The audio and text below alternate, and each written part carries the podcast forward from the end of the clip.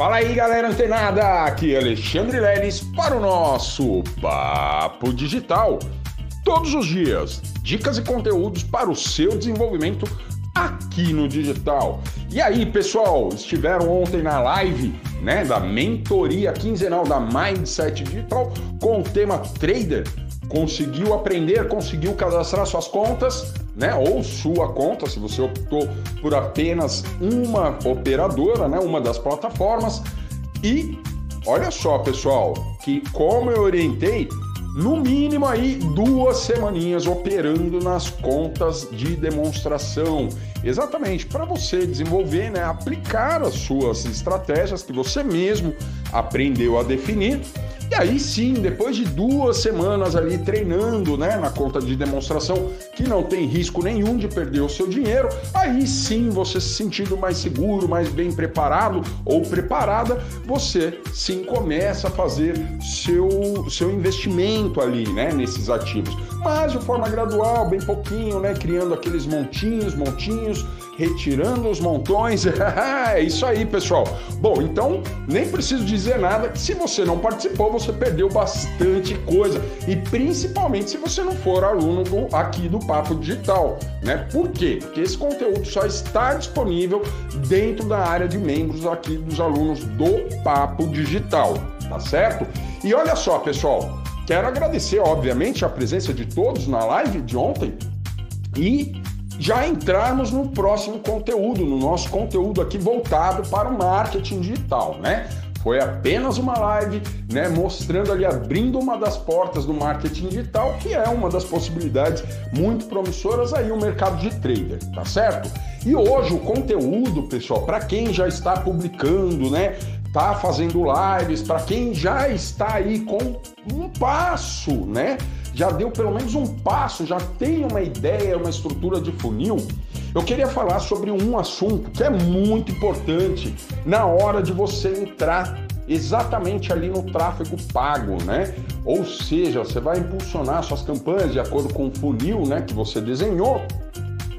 Mas a gente tem um assunto aqui, pessoal, que também é de suma importância, tá? Eu falei esses dias, né, que não adianta só você criar o produto, né?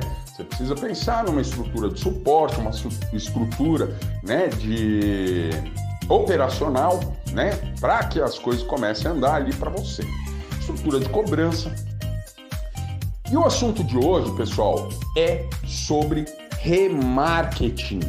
Leão, o que é esse tal de remarketing, né? É uma remarcação, né? As pessoas acabam fazendo até essa né, é, comparação. É uma remarcação, o remarketing? O que, que do que se trata? Bom, pessoal, como vocês sabem, né, vocês não encontram ninguém na internet, né? Muito pelo contrário, principalmente quando se trata de produtores, infoprodutos. Na verdade, quem é alcançado são somos nós, leads, né? Então, o infoprodutor lá, ele paga uma campanha para rede social para alcançar perfis parecidos ou semelhantes com o nosso, né? Isso se for do interesse daquele determinado infoprodutor, beleza? Então, quando ele roda uma campanha, nós, né, infoprodutores, rodamos uma campanha, a gente tem, por exemplo, só para você ter uma ideia do que é o remarketing. Uh, eu vou rodar uma campanha né, com um público específico, né, pessoas que querem emagrecer, né, é, mas essas pessoas têm algo em comum. A maioria delas, é, um exemplo, trabalham em escolas.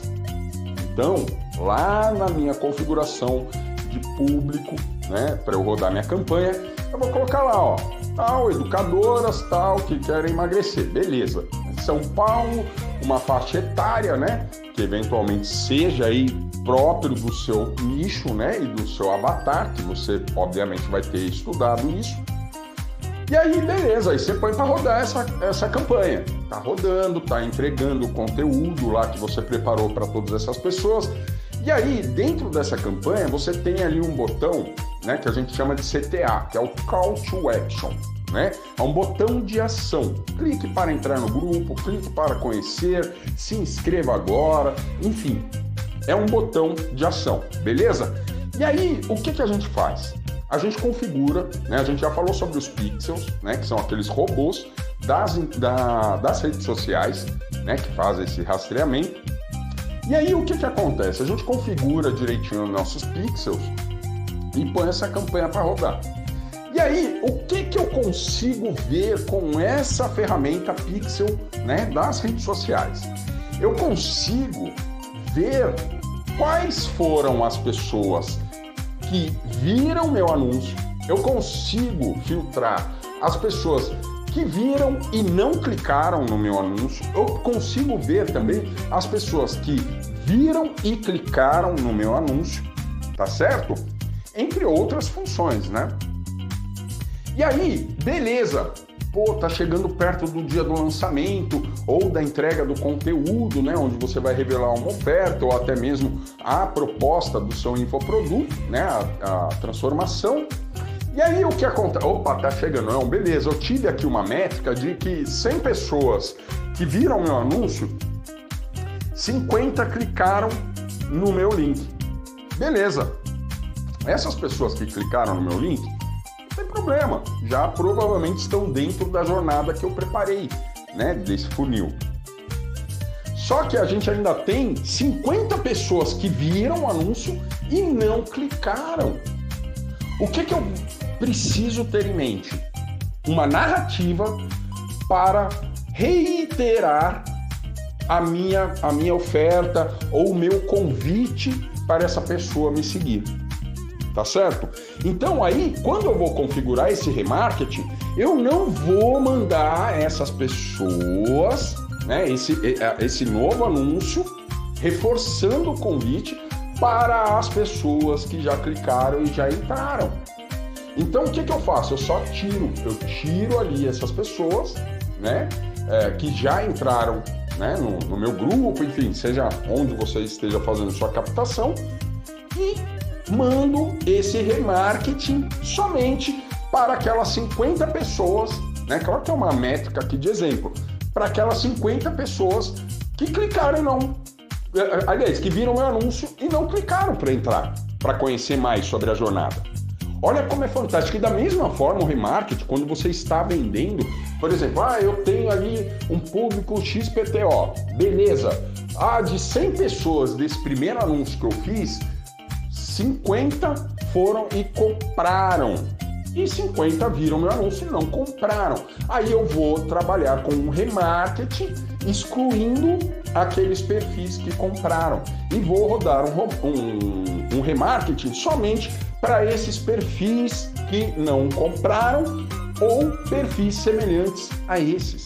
Olha só, pessoal. E a, as métricas de conversão de remarketing são as melhores, tá? Muitas vezes você acaba não ganhando na venda efetiva de um único produto, mas estoura, arrebenta ali com os remarketing, tá certo? Então vale muito a pena você a dar atenção aos remarketings, a essa estrutura, né, continuada do seu produto ou do seu lançamento e fazer valer. Por quê? Porque às vezes com investimento de centavos no remarketing você faz realmente muita grana. Beleza? Então, ó, continua ligado, fica antenado que amanhã tem mais Papo Digital. Até lá!